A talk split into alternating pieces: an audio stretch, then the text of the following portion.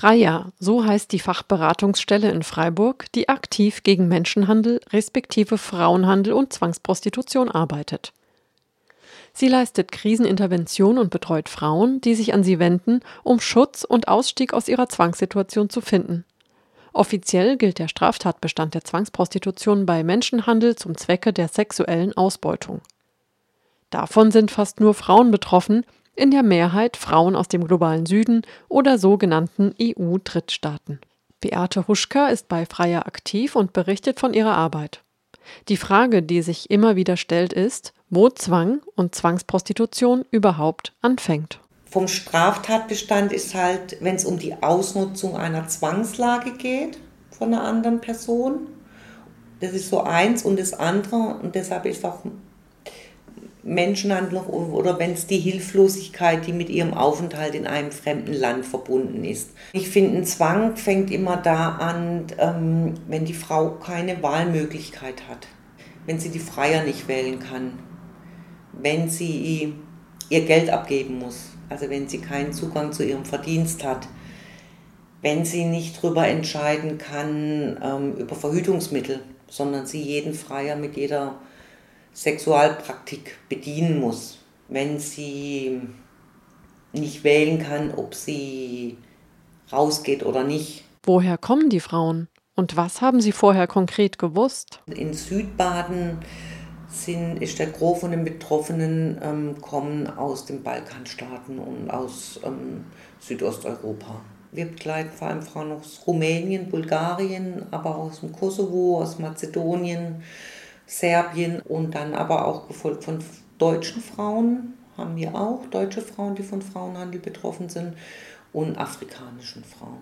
Wobei aus Afrika ist Nigeria so ist manchmal auch natürlich eine Frau aus Kenia oder das kann natürlich eine Frau jetzt aus jedem Teil sein, aber vom Gros her sind es bei afrikanischen Frauen Nigeria auffällig und also ich finde zum einen muss man mal sagen, dass die Frauen, die hier in der, also die hier dann von Ausbeutung betroffen sind, auch ähm, eher bildungsferne Frauen sind in ihren Herkunftsländern und ähm, Frauen, die wenig Perspektive in ihren Ländern auch haben und denen man auch ja, schnell was erzählen kann von, von Deutschland oder England, also von, von jetzt Westeuropa, weil sie wenig Zugang zu dem Wissen haben, wie es tatsächlich in den Ländern aussieht. Und es gibt ähm, Frauen, die getäuscht werden. Es läuft ganz oft so, dass ähm, jetzt Leute, die schon hier, wenn ich jetzt Deutschland als Beispiel nehme, in Deutschland arbeiten, zurückgehen in ihre Dörfer oder in ihre Heimat und ihre Dörfer und dort Menschen aus den Dörfern junge Frauen anwerben, in denen sie ihnen erzählen, ähm, dass es hier lukrative Jobs gibt, dass es gute Jobs gibt, wo man viel Geld verdienen kann. Ähm, oft, dass sie schon oft sagen, naja, im Hotelgewerbe gibt es tolle Jobs im Hotel oder es gibt auch vielleicht in der Massage Jobs und ähm, getäuscht werden oft, dass sie direkt in der Prostitution arbeiten sollen oder auch getäuscht werden, was dann die, den Verdienst angeht.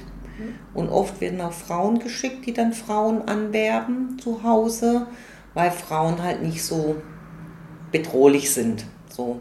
Und die dann erzählt, wie sie es geschafft hat, so im goldenen Westen. Ebenso wie Vergewaltigung ist auch Zwangsprostitution sehr schwer zu beweisen. Die offiziellen Zahlen im Jahr 2014 kam es in ganz Deutschland zu 557 abgeschlossenen Verfahren. Die Zahl der Anzeigen liegt höher und die Zahl der tatsächlichen Fälle natürlich noch höher. Man geht grob von einer dreifachen Dunkelziffer aus, die aber nicht endgültig zu beweisen ist. Dabei kann es nur dann zu einem Prozess kommen, wenn die Frauen selbst Anzeige erstatten.